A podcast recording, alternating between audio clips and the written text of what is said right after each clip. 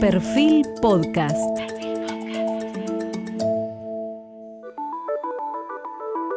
Periodismo puro.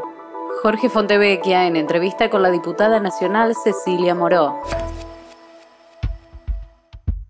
Hoy estamos con Cecilia Moró hace no mucho tiempo, un par de semanas entrevistamos a su padre. Cecilia es la vicepresidenta del bloque del Frente de Todos en la Cámara de Diputados. Eh, y ella dice que hace política desde que tiene conciencia, o sea, podríamos decir casi de niña. Comparte el espacio en el Parlamento también con su padre, pese a que ella llega de un lugar diferente, eh, del masismo, del Frente Renovador. Según ella, el Frente de Todos en diputados es el lugar donde mejor funciona, donde mejor el oficialismo se puede integrar. Dice que se siente muy cómoda trabajando en tándem con Sergio Massa y con Máximo Kirchner. Es una legisladora muy activa, eh, presentó muchísimos proyectos de ley. Si uno observa su página web en la Cámara, hay 29 páginas con proyectos presentados por ella, algunos también de la cuestión de género. Además de ser diputada nacional, fue diputada provincial entre 2007 y 2011 eh, por el radicalismo y fue previamente secretaria general del radicalismo de la provincia de Buenos Aires entre el año 2012 y el año 2014. Como Mario Meoni, eh, el secretario de Transporte y ministro de Transporte llegó al espacio de masa también desde el radicalismo. ¿no? Una vez ella escribió, eh, atención a esto, en su Facebook. Me critican por ser tu hija, sos mi orgullo, Leopoldo Moró. Me critican porque hago política con Sergio Massa y eso me hace feliz, porque engordo, porque no soy linda, porque tuve una hija que amo con eh, Leopoldo Santoro. ¿Les joderá que sea mujer y que sea feliz? Eh, bueno, el cuestionario obviamente tiene eh, temas de género, pero me gustaría primero comenzar por la, por la juventud.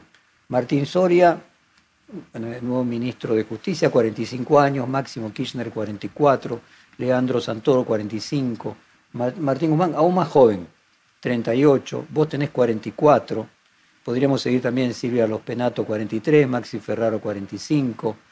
Eh, son un poco más jóvenes apenas que Kisilov, que Rodríguez Larreta, que, Sergio Massa. Estamos en un momento de cambio generacional donde dentro de cierto tiempo las figuras que marcaron el comienzo del siglo XXI eh, queden en la historia o la prolongación de la longevidad hace que dentro de 10 años sigamos hablando de, hablando no solamente en el sentido histórico, sino con poder presente de Cristina Kirchner y Mauricio Macri. De Macri no sé si vamos a seguir hablando en el tiempo, porque yo creo que, digamos, uno sigue hablando de las figuras históricas cuando trascienden en el afecto de, los pueblos, ¿no? Cuando trascienden su época, decir. Claro. Eh, ahora, lo que sí creo es que estamos en presencia de una nueva generación que vino a gobernar la Argentina y a hacerse cargo de lo que para mí son las deudas de la democracia. Eh, y lo ves en los distintos espacios políticos. En el frente de todos, yo lo veo y, lo, noto muy claramente. Eh, en la Cámara, por ahí es el lugar donde más conozco, ¿no? Digo, pero con Sergio este, presidiendo la Cámara, debe ser este, junto con, algún otro de transición, el presidente de la Cámara más joven que hubo. Máximo es un presidente de bloque también muy joven para lo que es el viejo peronismo. Yo soy vicepresidenta del bloque y también tengo pocos años para, para lo que es, son estructuras este, muy grandes y lo veo sobre todo en mis compañeros que gestionan lugares importantísimos, ¿no? Eh, podría hablar de Luana Volnovich en el PAMI, Malena Gaelmarini en el AISA, Radarta en el ANSES, intendentes, este, jóvenes, Martín Lustó en el Senado y la irrupción que tiene su figura en Cambiemos y en el radicalismo, me parece que eso nos hace bien, sin que esto signifique jubilar a nadie ni desplazar a nadie. por ejemplo, ¿estaremos hablando de Máximo Kirchner o de Cristina Kirchner dentro de unos años? No, yo creo que Cristina es una figura, digamos, que junto con otras desde la, de, la democracia, como la de Alfonsín, la de Néstor, la de Vita, este, trascendió ¿no? a su momento y la historia la va a recordar y, y va a ser una figura disruptiva. Yo espero que estemos hablando dentro de unos años de máximo, porque significa que como generación hicimos las cosas bien. Ahora, vio que se habla mucho de la vieja y de la nueva política. Yo la verdad que creo que no hay vieja y nueva política. Hay mala y buena política, ¿no? Eh, y me parece que siempre hay que hacer una diferenciación en eso. Vos a, a un dirigente, un militante político, básicamente aquel que desde joven hace política y lo lleva en la sangre y lo, y lo siente como una vocación, una forma de vida, tampoco le podés pedir que se jubile, que se retire por una cuestión cronológica. Es un tema interesante respecto de la, lo vemos en la pandemia, yo decía que el siglo XXI trajo el derecho a la longevidad. Eh, Alfonsín, pocos años después de haberse retirado, eh, ya se sentía él eh, retirado físicamente. Bueno, Néstor Kirchner ni siquiera pudo sobrevivir mucho tiempo a la presidencia de su propia esposa. O sea, la vida política y la vida biológica porque la vida biológica era distinta, la vida política también era distinta. Eh, Menem intentó volver inmediatamente después de su eh, de un periodo incluso ni siquiera completo y no pudo. Eh, uno veía el último Menem y era una caricatura de, lo que había sido, de lo que fue. me parece que la longevidad que produce los avances de la ciencia modifican la política. Es probable, podríamos decir que a lo mejor dentro de 20 años sigue estando activa Cristina Kirchner. Sí, seguramente.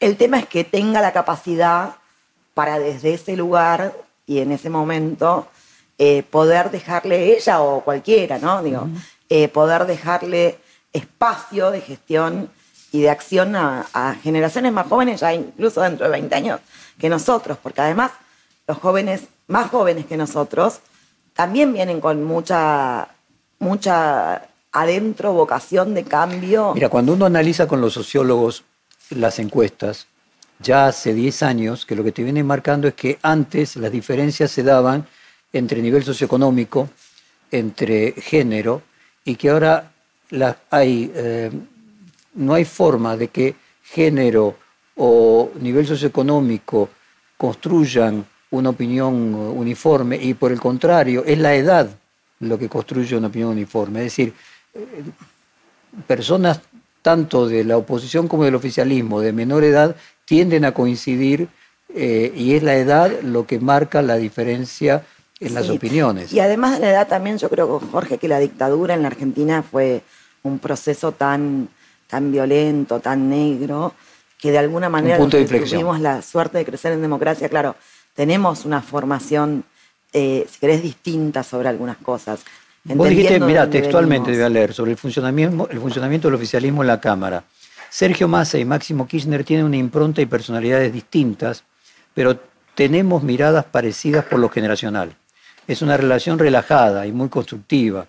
Y si tienen diferencias, las saldan en el debate político. O sea, hay un elemento generacional que unifica a personas con distinta formación Incluso podríamos decir que, Massa representa la centro derecha dentro de la alianza y eh, Maxi como Kirchner la, la centro izquierda, es decir, unifica lo generacional.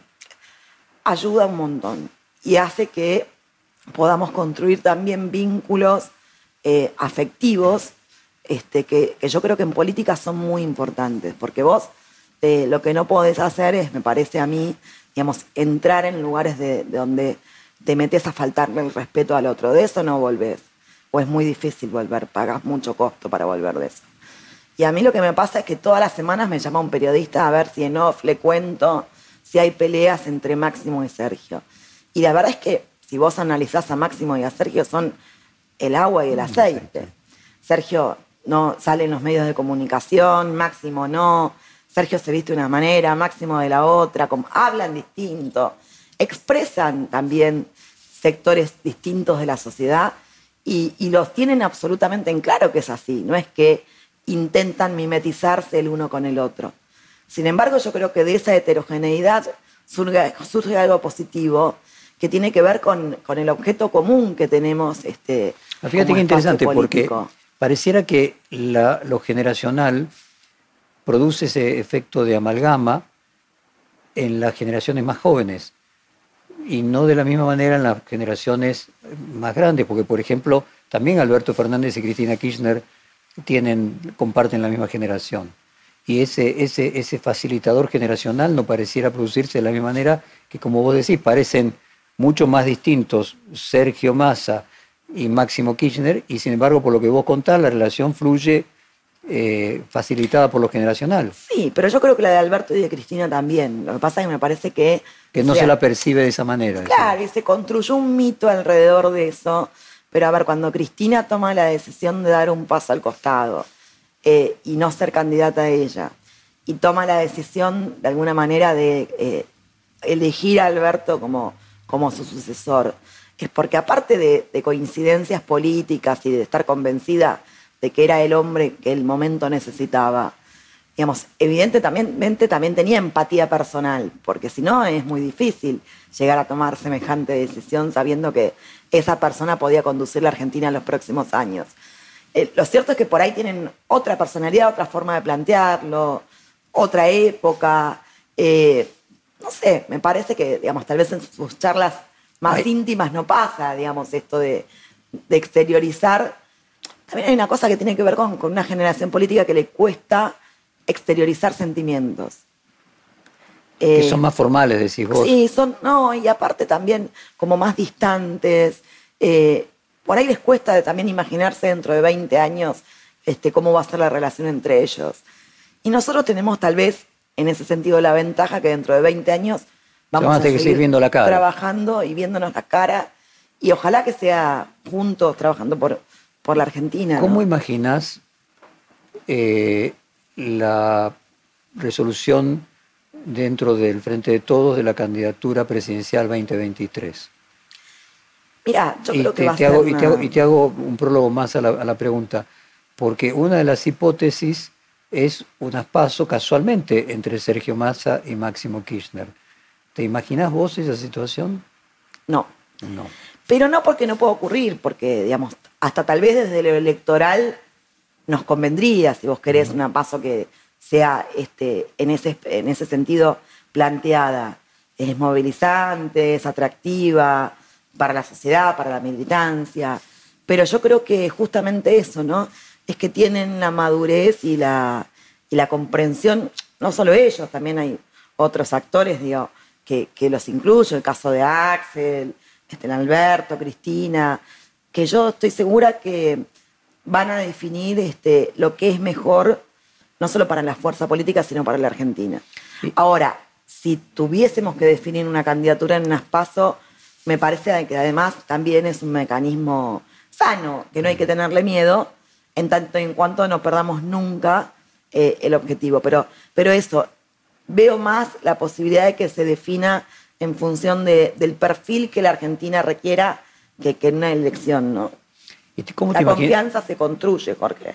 Y, me parece a mí que el hecho de, todo lo que nos pasó desde que asumimos el gobierno y llegó la pandemia hizo que el compañerismo resurja, que por ahí entre algunos estaba medio este, cortado, y, también esta cosa de, de la incertidumbre y la pandemia hizo que haya que ponerse muchas veces. Yo decir que este año, este año amalgamó a los distintos componentes. Muchísimo. Nos unió, Nos, nos ensambló. Pensá que dentro del Frente de Todos conviven actores este, con historias, con personalidades, con trayectorias completamente distintas. Y sin embargo, con, con, nuestros errores y con nuestros aciertos, creo que no perdimos el eje de lo que queremos ¿no? y de a dónde vamos. ¿Y, y cómo imaginas ese 2023? ¿Te lo imaginas con más posibilidades a que eh, haya un candidato distinto a la reelección del actual presidente? Y en ese caso, ¿te lo imaginas a Sergio con más posibilidades que otros? ¿Cuál es tu, Mira, tu visión de ese futuro? Es muy difícil en el medio de lo que está pasando en el mundo con la pandemia y con lo que pasa en la Argentina también, imaginarse el futuro, ¿no? Eh, yo venía para acá pensando en qué va a pasar de acá 15 días, cuando uno ve concretamente que hay un aumento de casos este, de nuevo en, el país, poquito, pero lo hay. La región es una bomba. Sí, el caso de Manaus y es terrible, las transformaciones del virus. Me es muy difícil imaginarme, creo que una de las cosas que la pandemia cambió es la sensación de, certidumbre y de algunas hipótesis. La ciencia finalmente logra vencer al coronavirus y a lo largo de 2022 pasa a ser una enfermedad crónica como muchas otras. Imaginemos ese escenario, la economía del mundo se recupera eh, y tarda un poco en recuperarse lo que era previo al, coronavirus, pero se perdieron dos años eh, y la ciencia venció al virus. En ese escenario, ¿te imaginas que Alberto Fernández tendría que ser el candidato a la reelección? Sería un gran escenario, sobre todo para la Argentina, ¿no? Habría que agregarle a lo de la ciencia, y estamos haciendo futurología, la recuperación económica que la Argentina necesita indudablemente, porque todavía, digamos... Yo lo que te estoy planteando como escenario es lo que parece más lógico que la recuperación a los niveles previos me parece que si y, que se, y que se perdieron dos o tres años en términos económicos. Que si Alberto plantea su reelección también es un escenario, digamos, este, correcto, es un escenario posible, que evaluará el frente de todos en su conjunto. A eso voy. No... cuando hablamos del tema generacional, o sea, lo que vos decís es, vos crees que, por ejemplo, eh, Massa eh, tiene una edad que, obviamente, mm, lo que mencionamos antes, Máximo Kirchner más aún, que perfectamente podría esperar más allá de 2023. Sí, no ves necesario el recambio generacional ahora. puede pasar también. Pero no lo ves como necesario.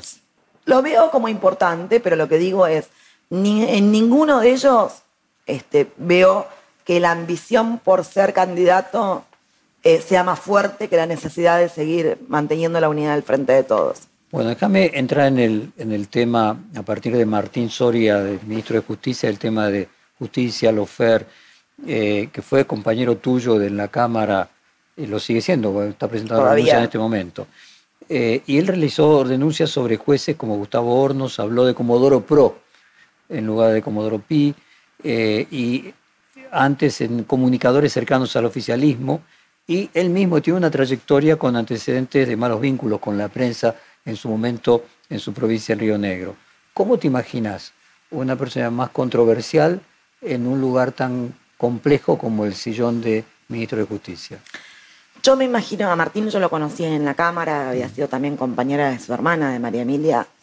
Eh, es una personalidad fuerte, sin duda. Creo que no va a tener la misma personalidad que tuvo Lozardo, no porque sea malo sea buena o otro mejor que otro, sino porque son distintos. Ahora, lo que me imagino sí es un Congreso debatiendo una reforma judicial que déjeme decirle que para mí tiene dos componentes o tres muy importantes y que no tienen que ver con los proyectos presentados hasta acá.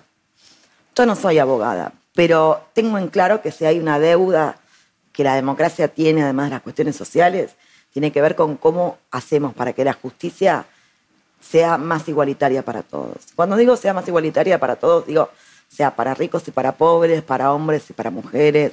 Yo creo que es necesaria una reforma judicial que implique más agilidad, más justicia para aquellos que no pueden acceder a la justicia, que implique incorporar nuevos temas, como puede ser la justicia ambiental. Usted ve todo lo que se está viendo con el tema de los incendios intencionales y sin embargo no tenemos una justicia que se ocupe y se dedique y se haya formado en eso. Pero a ver si te interpreto entonces, vos te estás refiriendo a una, reforma que no sea la que se presentó ahora. Creo que con eso no alcanza. Digo yo, esto me parece que son dos proyectos que son dos partes a una cosa que tiene que ser mucho más profunda en serio. No puede ser que, a ver, a los políticos se nos critica y mucho, por todo. Estamos permanentemente expuestos. Y no está mal porque es lo que decidimos cuando, digamos, sabemos que la política tiene exposición pública. Ahora, yo no le conozco la cara a un juez, o sea, conozco dos jueces, pues son amigos míos de la vida, este, de casualidad, pero nunca veo en la televisión o en algún programa este, importante dando explicaciones a un juez que dejó libre un femicida. Sale una nota en un diario, otra nota en otro diario, y después el tema desaparece. A mí me parece que eso lo tenemos que revisar, Jorge. A mí más que lo que pasa en Comodoro Pi, que es importante, digo, no digo que sea un tema menor, porque yo creo que es un, tribunal que se acomoda a las decisiones del poder de turno. Lo que me preocupa es qué pasa con la justicia de todos los días. Entonces, a ver si te interpreto. Vos decís que la reforma que presentó eh, Lozardo es parte de una reforma más amplia. No es que vos estés en contra de ella, sino que decís que tiene que agregarse otras reformas para los fueros que, no, que no sean... Es un parche eso, que no termina reformando este, la justicia de fondo. ¿Es un parche o es parte? No sé, habrá que verlo, habrá que verlo. Creo que este, el gobierno tomará la decisión de este, ir o no ir en serio por una reforma judicial. Pero nuevamente, para eh, entender bien tus palabras, vos lo decís, es, esta reforma se preocupa exclusivamente de la justicia federal, y yo creo que una, una parte de la justicia federal, y yo creo que tiene que preocuparse de otros fueros también. Así planteado pareciera que esta reforma es parte de una, tiene que ser parte de algo mayor. O también en la justicia federal vos crees que tendría que ser diferente. No, también. O sea, yo creo que la justicia federal también hay que reformarla. No, no, pero digo, de, manera distinta a esta propuesta. Vamos a ver qué este, impronta le pone Martín, qué se discute. Porque la otra cosa, Jorge, porque yo no me quiero encasillar en estos proyectos presentados, es porque también me resisto a que la oposición diga no vamos a discutir. O sea, la oposición se opuso a estos proyectos antes de que tuviese el texto de estos proyectos. Entonces, yo lo que pretendo y sueño y quiero es que todos nos sentemos, y por eso el Congreso es el ámbito que corresponde, porque es la casa de la democracia, a discutir una reforma judicial mucho más profunda. y eso implica que la oposición esté sentada en la mesa. No se puede hacer solos no se debe hacer solos. Debe tener acuerdos amplios. ¿No hay detrás de eso una crítica a también la visión de Alberto Fernández? Porque la propuesta que se envió la envió el propio presidente. Es que yo no digo que la propuesta esté equivocada o no, digo que no alcanza. Me parece que, digamos, este, el presidente mandó dos proyectos y también planteó la necesidad de reformular todo un sistema que quedó viejo. A ver, la democracia. Y, a un punto, entiendo perfectamente la necesidad de avanzar en otros aspectos de la justicia. Siempre se menciona el tiempo que puede tardar desde una eh, causa común eh, de, juicios laborales hasta una cuestión comercial o, delitos menores. Ahora, específicamente sobre la justicia federal, que es donde la oposición pone foco en, eh, su disidencia. ¿Vos ¿Crees que hay que hacer algo distinto a lo que propuso eh, Alberto Fernández en el plan que había enviado en su momento la ministra de Justicia? No lo sé, porque lo que quiero es que lo que ocurra es que el Congreso debata. Y si surge algo mejor, algo superador, hay que hacerlo. Con la oposición, decís vos. Con la oposición. Bueno, déjame hacerte otra perspectiva, ¿no? Eh, ¿Cómo imaginas que se va a resolver el tema de los juicios por corrupción? Eh, y si no son ahí, no tenemos ahí un nudo gordiano político en el sentido de oficialismo y oposición eh, discuten sobre el lawfare, la eh, posibilidad de que alguno de esos juicios termine o no en, condena. ¿Cuál es tu propia perspectiva? ¿Cómo te imaginas dentro de dos o tres años los juicios de corrupción más importantes, el caso de los cuadernos, el caso de la obra pública, los que afectan a la propia Cristina Kirchner? a mí me pasa una cosa muy particular con eso, ¿no? Porque yo siento que la justicia tiene una doble vara.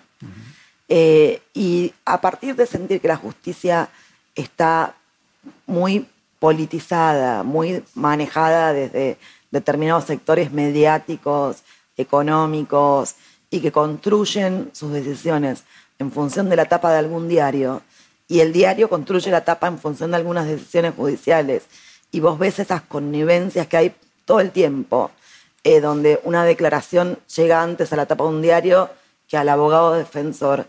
Evidentemente ves connivencia y ves que las cosas no están bien. Entonces eh, me preocupa mucho cómo lograr justicia con esa deformación que hay de fondo, es mucho más profundo.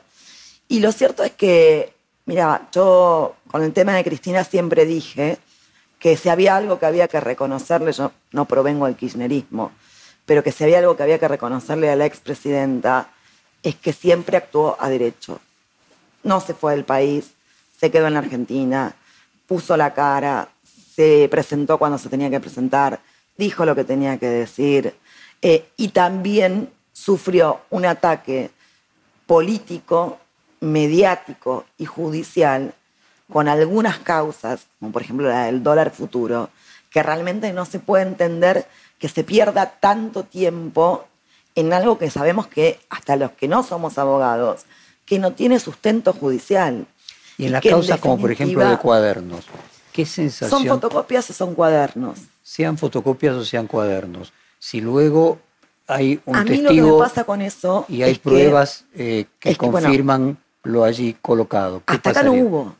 Entonces es como que es más la construcción del relato mediático que lo que hay en la justicia o lo que la justicia plantea. ¿Cómo que no hubo? Tenés declaraciones bueno, de arrepentidos, De arrepentidos que te dicen, por otro lado, que fueron coaccionados o que fueron llamados. Algunos. Porque a muchos de todos esos también vos los tenés que involucrar y a todas estas causas judiciales con las operaciones que la mesa judicial de Macri llevó adelante con el espionaje ilegal. Pues, Digo, a ver, que esa- Stornelli siga siendo fiscal de muchas causas. Es una vergüenza. Pero déjame seguir en tu razonamiento. Si eso se comprobase, no solamente habría habido por parte de los jueces intervinientes una mala praxis que derivaría en un delito, sino también en los medios de comunicación. ¿Cuál sería el paso posterior? Mirá. Trata de imaginar ese escenario desde tu perspectiva. Lo de los jueces, vos tenés un, un mecanismo que si querés es el jury, el juicio político. Eh, a mí Pero, me o sea, que... vos primero decís, van a salir absueltos.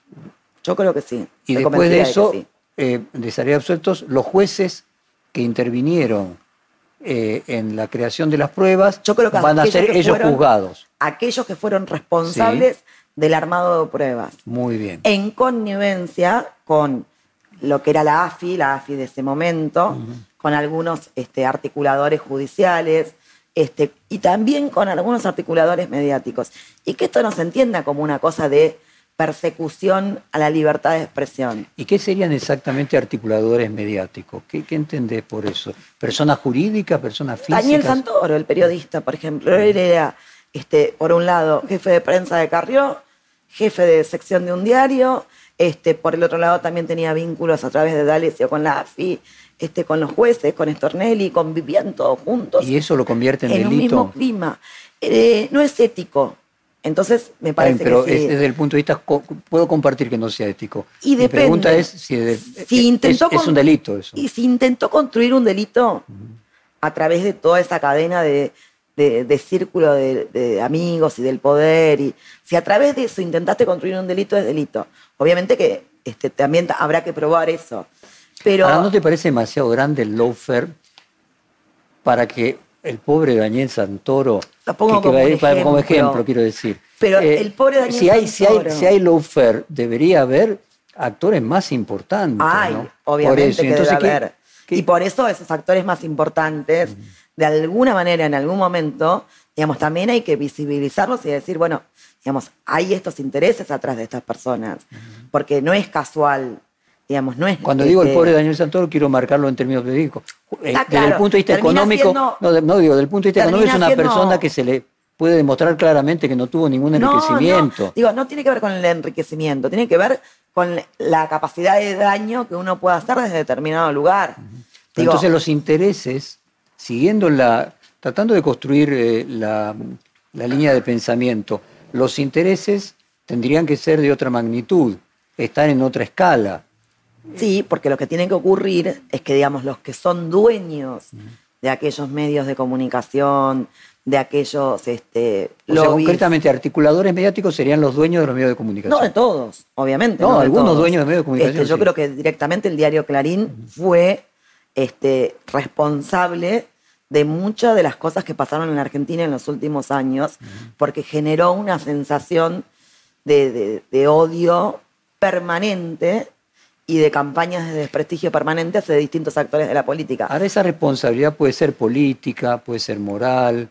eh, uno podría decirle que a la Fox en Estados Unidos le cabe la responsabilidad moral de haber generado odio. Ahora, de ahí a que haya un delito hay una diferencia, ¿no? Sí, sin duda. Y yo no, no estoy en condiciones de, de calificarlo como delito, porque ¿Crees para eso debería haber haber una justicia independiente. en algún Por eso momento necesitamos una justicia independiente. La necesidad, como decía Zaffaroni, de generar una ley de amnistía y que no se resuelve jurídicamente esta, este dilema? No, yo no creo en eso. Porque además creo que cuando se habla de la posibilidad de que Cristina pida un indulto, también se le está intentando hacer un daño. Eh, me parece que si hay alguien que no haría algo así en la Argentina, es Cristina, y me parece que eso también hay que decirlo, ¿no? ¿Y una amnistía? Tampoco. Tampoco. Creo que no, no, no tiene. El momento histórico no, no, no, no tiene que ver con eso, ¿no? Lo que necesitamos es sanear todo el sistema, no, no buscar artilugios que el Ejecutivo podría tener a mano o el Congreso podría poner a mano. Eh, me parece que pasa por ahí, ¿no? ¿No ves sobredimensionada la agenda jurídica en la agenda cotidiana? No, no en los temas que hablábamos antes. Este, yo veo que hay muchos temas que tienen que ver con la agenda judicial que realmente les joroban un montón la vida a la gente.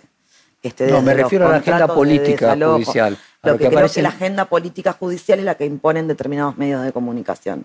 Cuando vos ves la agenda política, digamos, y te corres un poco de eso, hay un montón de otros temas mucho más importantes, si querés. Este, ¿Y a qué atribuís entonces la renuncia de la ministra?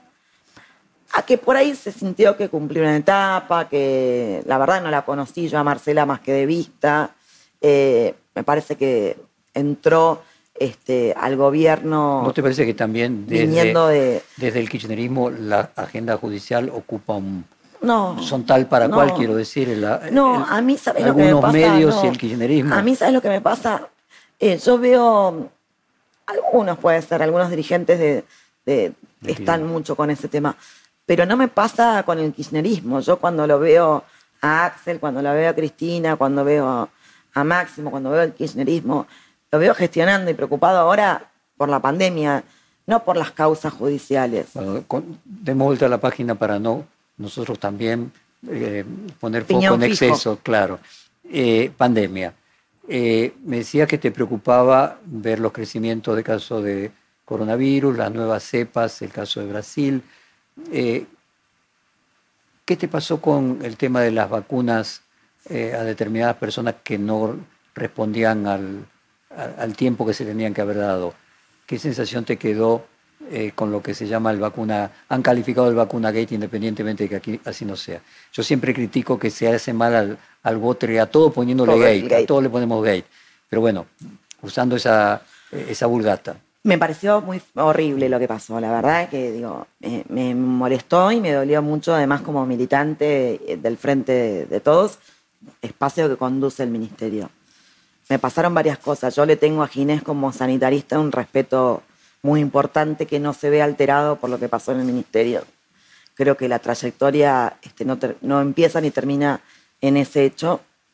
Me pasó que eh, me molestó mucho, por ejemplo, enterarme que la familia Dualde fue vacunada y que además fueron a la casa a vacunarlos, porque además eso es un mal recurso de un bien escaso y preciado como es la vacuna, donde está en juego la vida y la muerte.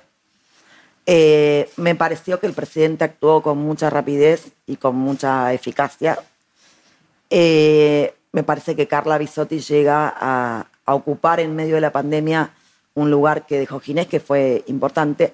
Ahora, ahí vuelvo a lo de la doble vara. Yo no vi la misma repercusión mediática cuando fue, por ejemplo, lo del robo de las vacunas por parte del ministro de Salud de Corrientes o cuando el intendente de la Barría Ezequiel Gali de Cambiemos dejó vencer 400 vacunas porque apagó los freezer. Y ¿Te parece proporcional? Sí, me parece que, a ver, obviamente, digamos, en términos mediáticos y de impacto, tuvo mucho más impacto lo de Ginés, pero cada vacuna hay que cuidarla este, como si fuese oro porque es una vida. ¿Te vacunaste? No, no me vacuné. Estoy anotada en la app de la provincia de Buenos Aires y además invito a todos los bonaerenses a que se anoten porque... Cuando la vicepresidente habló de funcionarios que no funcionan, ¿en algún momento pensaste en algún ministro en particular? ¿Pudiste haber pensado en Ginés? ¿Pudiste haber pensado en, los No, no, no, no, no.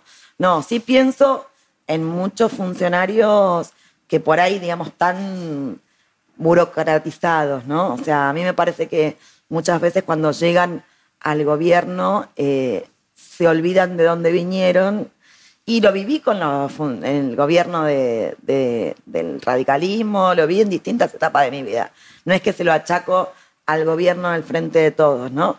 Me pasa muchas veces Aquello del teorema de Baglini, cuando la persona se acerca al poder se vuelve conservadora. ¿Viste? Y se empiezan a rodear de gente que los acompañe, de oficinas, y por ahí vos decís, bueno, a ver, este, como que eso, del, que a veces el poder marea, eh, me da la sensación que a veces pasa, ¿no? Cuando mirás, por ejemplo, Chile, que en vacunación logra porcentajes de la población muy superiores a nosotros, ¿te genera alguna autocrítica, alguna preocupación respecto de la eficacia en el tema de vacunación? De, no, bueno, es un contexto distinto el chileno, ¿no? En términos poblacionales, de cómo estaba el país, económicos. Eh, no, yo, mira, yo como bonaerense eh, estoy muy orgullosa de lo que se está haciendo en Buenos Aires, porque nosotros recibimos la provincia de Buenos Aires muy mal, Jorge, en términos de salud. Teníamos eh, hospitales abandonados que ya tal vez venían mal de la época de Scioli y los cuatro años de, Vidal se terminaron de derrumbar.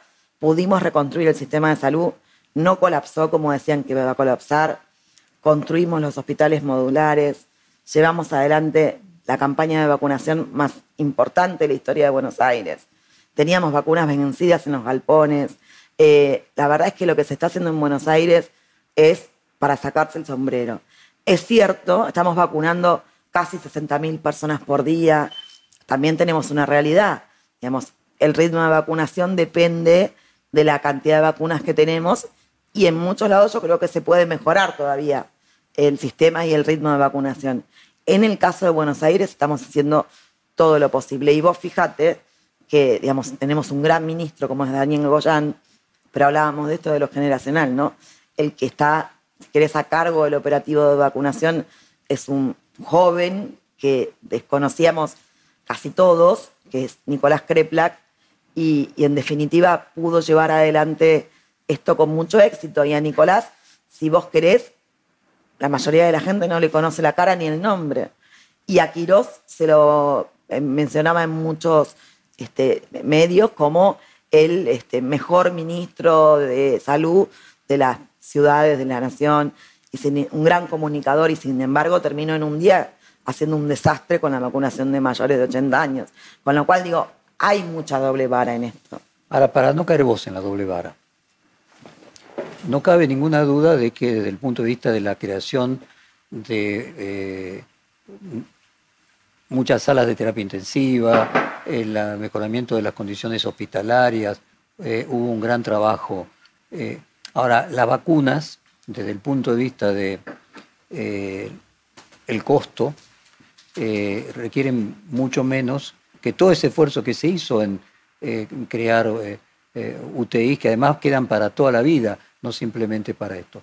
¿No sentís que hubo falta de previsión en el tema de vacunas respecto de Chile? Pues si Chile tenía otra realidad económica, podía comprar vacunas, Argentina no, para ponerlo en términos no, Hay otra cuestión ah, poblacional, otro. No, sí, pero estamos hablando proporcionalmente, 25% de la población vacunada, obviamente la población de Chile es más baja que la Argentina, estamos hablando de ese de un promedio, no estamos hablando de términos absolutos. ¿No hay alguna, por lo menos si querés, mala suerte de haber apostado a una vacuna de fabricación nacional que terminó dilatándose?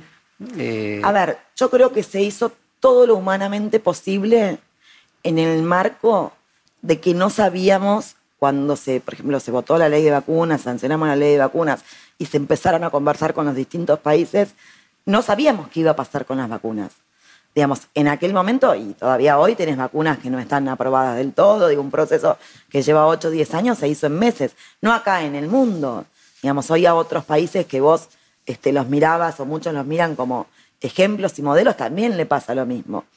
Sí siento, digamos, de que se manejó con mucha transparencia lo de la vacuna, pese a este incidente que hubo en el Ministerio de Salud.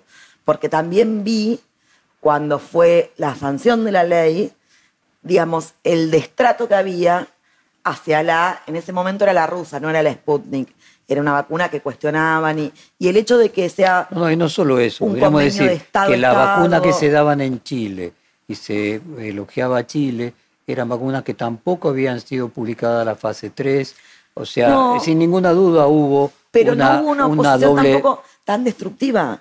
Vos fíjate, a nosotros nos llegaron a presentar una denuncia hacia el presidente de la Nación por envenenamiento cuando vino la Sputnik en la Argentina. Y sin embargo, hoy la pide el mundo entero. Eh, por eso te decía marchas donde no caer en la misma doble vara. Había marchas donde decían no usemos tapaboca, no hagamos cuarentena, el virus no existe. Eh, cualquier cosa se decía, digamos. Y me parece que en eso hubo mucha mala fe de determinado sector de la oposición. uno puede decir que Chile tiene, y eso es una, porque la misma actitud en Brasil, ¿eh? Exactamente la misma. Y ni que hablar en Estados Unidos eh, y en Europa tenés directamente en, Alemania marchas en contra del tapabocas y marchas en contra de cuarentena. Es cierto que Chile tiene un sistema político en el cual el oficialismo y la oposición, por muchos años de la concertación, logra una estabilidad política que resulta envidiable. Eso es verdad. Si te parece, pasamos eh, al tema más ideológico y más de teoría política. Eh, vos dejaste el radicalismo y eh, te fuiste con Sergio Massa. ¿Cómo te definís ideológicamente? ¿Qué te impulsó a hacer ese cambio? ¿Qué pensabas del radicalismo en ese momento que te impulsó ir al Frente Renovador? Mira, para mí el radicalismo eh, fue mi vida, mi historia, mi vida, mi familia, mi casa.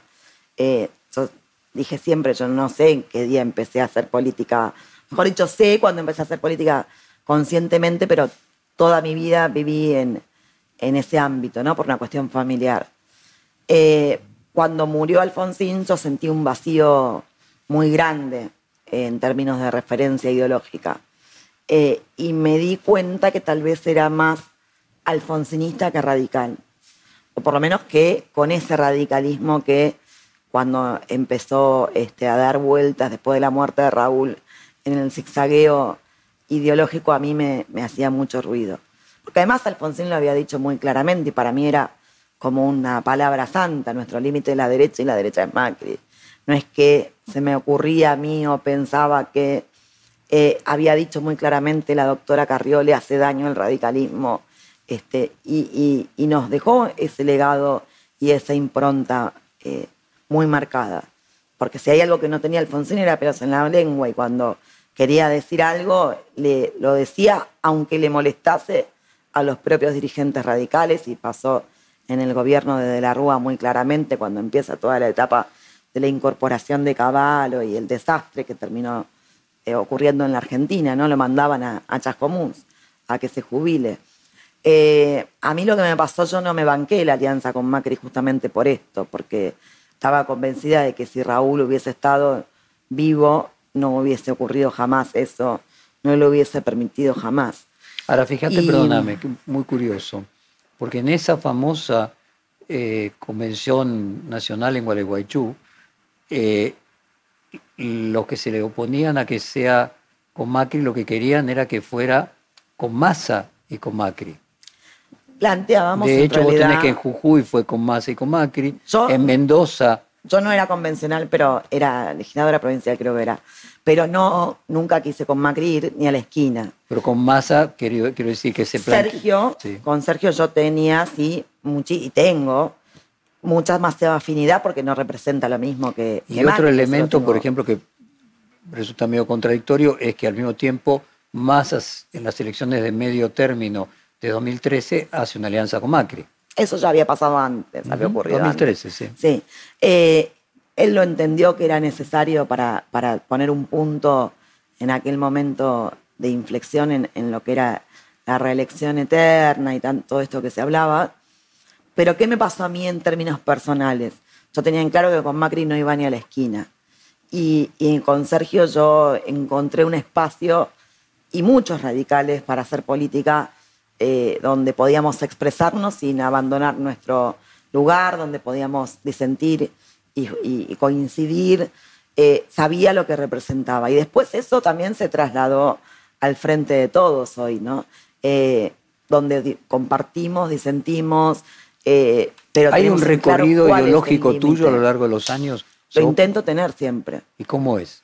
Eh, siempre representar este, dentro de mi formación radical alfonsinista o alfonsinista y, radical, este, eh, intentar representar ese, esa sociedad ¿Qué hubiera dicho Alfonsín de donde Massa? la desigualdad es muy fuerte, ¿no? ¿Y qué crees que hubiera dicho Alfonsín de Massa? Es una persona que conoce Sergio mucho el Estado y hay que escucharlo.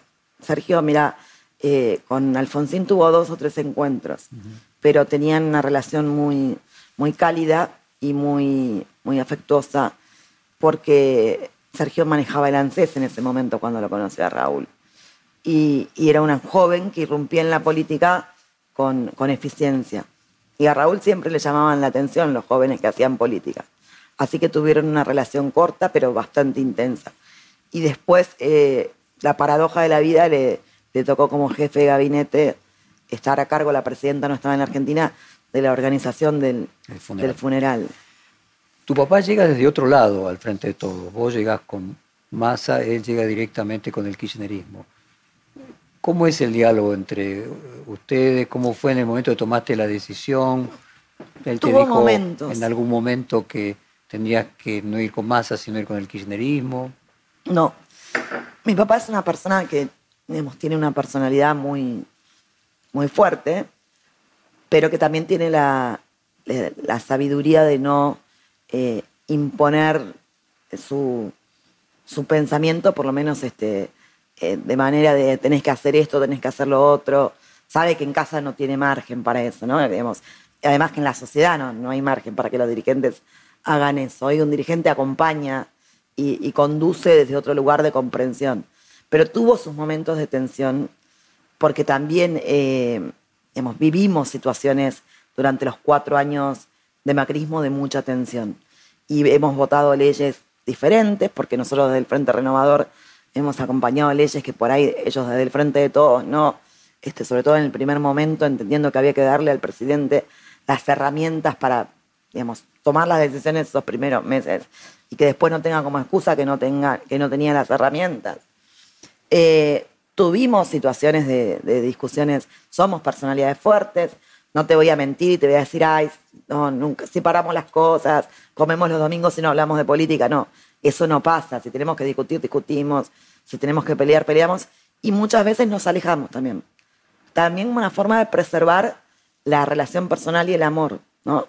Digamos, este, por ahí más vale no hablarse unos días que hablarse y eh, digamos, discutir. Porque además también es un kirchnerista muy intenso, digamos, y viste, como que eh, mucha convicción le pone.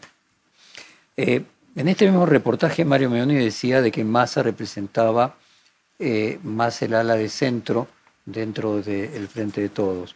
¿Te parece justa esa calificación? Yo creo que Sergio tiene un nivel de adhesión en un, en un votante o en un ciudadano que, digamos, por ahí no se sentía o no se siente identificado por el kirchnerismo o por otras variantes. Más de clase media, podría decir. No sé si más de clase media, ¿eh? o sea, no sé si tiene un componente social. Creo que tiene un componente, digamos, más, eh, menos eh, partidizado, menos... Más aspiracional. Exactamente. Y menos supo- popular.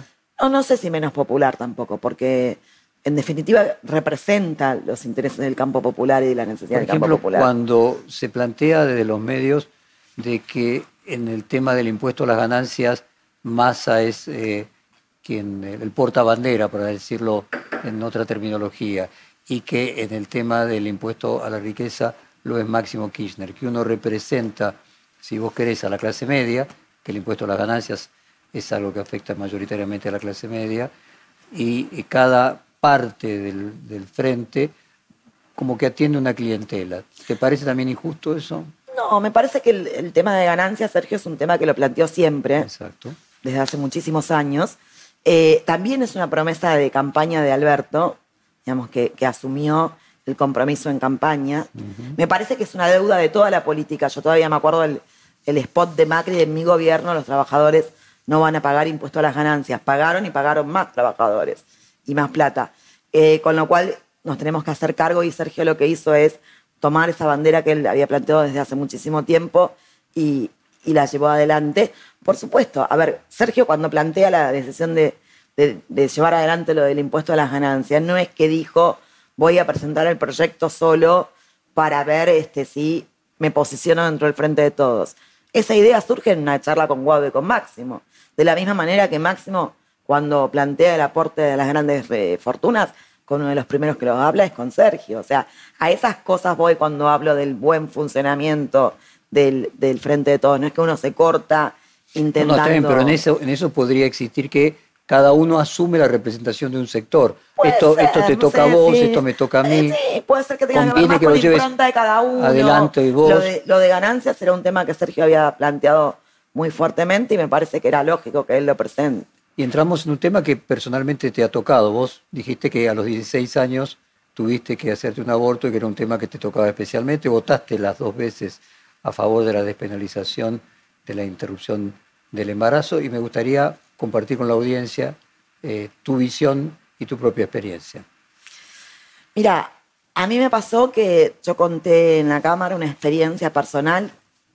No sé si hice bien o hice mal, fue lo que me salió en el momento.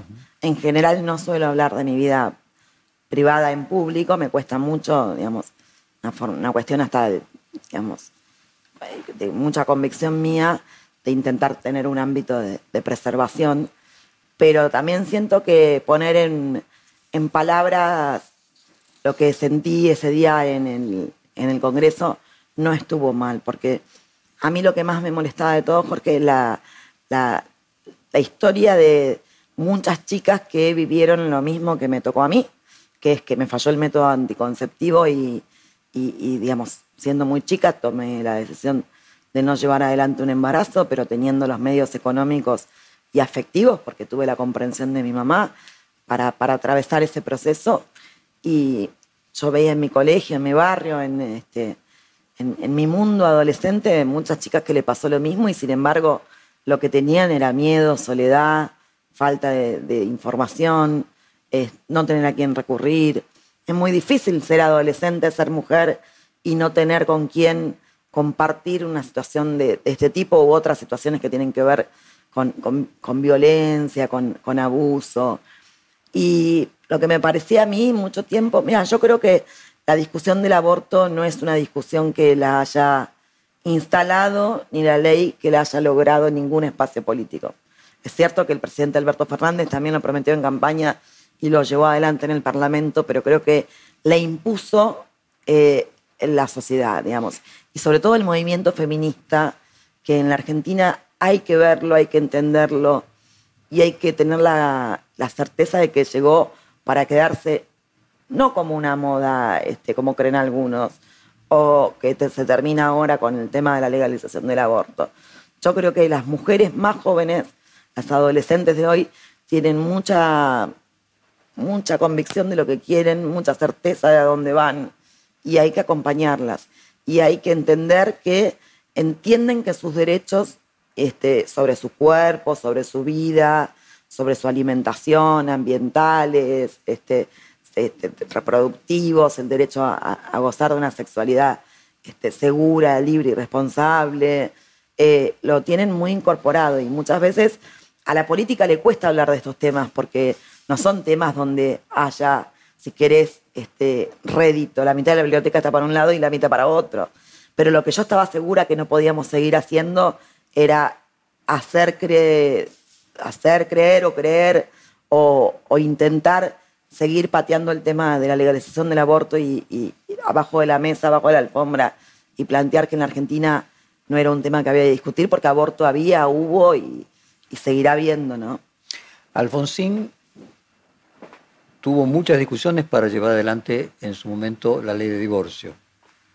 Eh, y la de patria potestad. Y la de patria potestad. ¿Qué imaginas eh, que hubiera sido la opinión de Alfonsín respecto de la interrupción voluntaria del embarazo. ¿Hay un problema generacional ahí? Él tenía una formación muy cristiana, muy mm. religiosa también, ¿no? Entonces, no sé qué hubiese hecho, sí sé que hubiese eh, puesto énfasis en la necesidad de proteger los derechos de la mujer y la salud de la mujer. Digamos, en eso también, digamos, creo que a Alfonsín hay que reconocerle que fue uno de los presidentes que primero entendió la necesidad de, de los Para compartir con las nuevas generaciones, la patria potestad antes no, era compartida, sino la tenían solamente los varones. Y no se podían divorciar, los matrimonios era una cosa que... Este, pero yo creo que hubo toda una concatenación de derechos que se fueron conquistando y que fueron avanzando. Digo, sin ley de divorcio y patria potestad no hubiese habido matrimonio igualitario, no hubiese habido un montón de otras cosas que después sucedieron y que seguramente sucederán, ¿no? Eh, a veces parece, yo a veces hablo con adolescentes y no pueden creer esto de, lo, de la patria potestad o el que el apellido, el de, yo, Moro de Fontevecchia, como de, dice, desde, ¿por qué somos de? Nosotros no somos de nadie. O sea, hay como mucha impronta que todavía a las chicas les cuesta entender. Y sabes qué, es muy joven todavía nuestra democracia. Y a nosotros también a veces nos cuesta entender, digamos, cómo estamos discutiendo esto y sin embargo, estamos discutiéndolo porque tenemos una democracia joven. Mira Chile, Chile todavía y llegó... Último, último país junto con San Marino de tener ley de divorcio, hace 10 años. Eh, Alfonsín, vos decías que tiene una muy buena relación eh, con Sergio Massa cuando Sergio estaba en el ANSES. Eh, simultáneamente, Alberto Fernández se reivindica socialdemócrata, alfonsinista. ¿Encontrás parecidos entre Alberto, Massa y Alfonsín, quiero decir, ¿crees que ellos representan eh, algo más cercano entre ellos mismos y entre ellos y Alfonsín? encuentro parecidos en las ideas. No, no, no sé si personalmente. creo que no, a eso me refiero, sí, a las ideas. No, en las ideas sí. No a la fisonomía. No, no, no, no, en las personalidades, sí en las ideas. Eh, y eso a mí me da mucha tranquilidad estar donde estoy militando. ¿Vos, eh, conociste a Alberto Fernández cuando estaba con Sergio Massa en la campaña de Sergio Massa? Mira, la verdad lo conocí cuando Alberto se estaba yendo del Frente Renovador. Muy bien. Aquel Alberto del Frente Renovador y este que es presidente, ¿en qué es diferente? ¿En qué es igual? Yo veo una persona que siempre defendió sus ideas con la misma convicción, con el mismo nivel de, de, compromiso, puedo estar de acuerdo o no, ¿no? Pero lo que veo es que Alberto no cambió, digamos, en, su forma de ser. Y, me parece que este tarudo en algunas cosas y me parece también que, digamos, tiene la capacidad de empatizar este, con el otro en el momento que necesita el otro que, que, un dirigente o que un presidente lo haga. Me parece que tuvo además una templanza para llevar adelante los primeros meses tan difíciles de la pandemia, que no sé si cualquiera lo hubiese poner esto de otra manera. ¿Vos crees que Alberto Fernández y Sergio Massa, sus ideas entre sí son más parecidas que las de ellos con Cristina Kirchner? No, no. Yo creo que Cristina, eh, que, el frente de todos, Cristina, Sergio, Alberto, los distintos actores del frente de todos, tienen en claro que lo que nos falta es construir un país donde eh, haya más igualdad, donde el salario le gane a la inflación, digamos, este, donde... Para eso no crees que en líneas generales lo desean todos los políticos. No, el macrismo tengo en claro que durante cuatro años trabajo para que ocurra todo lo contrario. Bueno, pero podría tener mala praxis. no, sí, es fácil ¿Vos crees que a propósito quería bajar el sueldo a la gente? No, no, sí, yo no sé si a propósito. Lo que sé es que no le preocupaba. No, era, no estaba entre sus prioridades. Eh, o sea, yo creo que el macrismo llegó para enriquecerse con el Estado como se había enriquecido en dictadura. Y no les importó nada. ¿eh? Estamos en los minutos finales y vos decías, yo no voy a caretear y decir que con mi padre dejamos los temas afuera. ¿No te parece que también sería útil dentro del frente de todos marcar las naturales diferencias? Las marco. En lo eh, personal. No, en las ideas me refiero, por ejemplo. No, no, no, en lo personal trato de hacerlo todo el tiempo. ¿No te parece que Sergio Massa y Alberto Fernández tienen una cercanía en sus ideas mayor que ellos con Cristina Kirchner.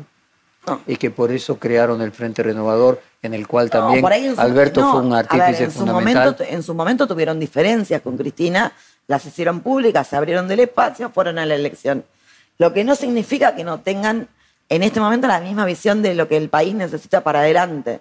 En su momento, obviamente, digamos, este, los dos tomaron un camino distinto este, al, que tomó el Frente para la Victoria en aquel momento. Y última, el temor con la salida de los sardos en muchos sectores que no son el oficialismo es que detrás de esto venga una pérdida de otros ministros que se los asigna albertistas, esencialmente el caso del ministro de Economía. ¿Vos tenés algún temor de que el equilibrio en la, en la coalición gobernante eh, esté perdiendo ese equilibrio y haya un corrimiento hacia el kirchnerismo? Yo tengo la convicción de que el presidente y el que toma las decisiones es Alberto Fernández. Y que además tenemos un presidente que dialoga con todos los actores representativos del frente de todos. Digamos que las decisiones que toma las toma entre todos, pero que el que toma la decisión final es Alberto, no tengas ninguna duda. Muchísimas gracias por esta hora de conversación. Fue un placer ¿eh? grande. Perfil Podcast.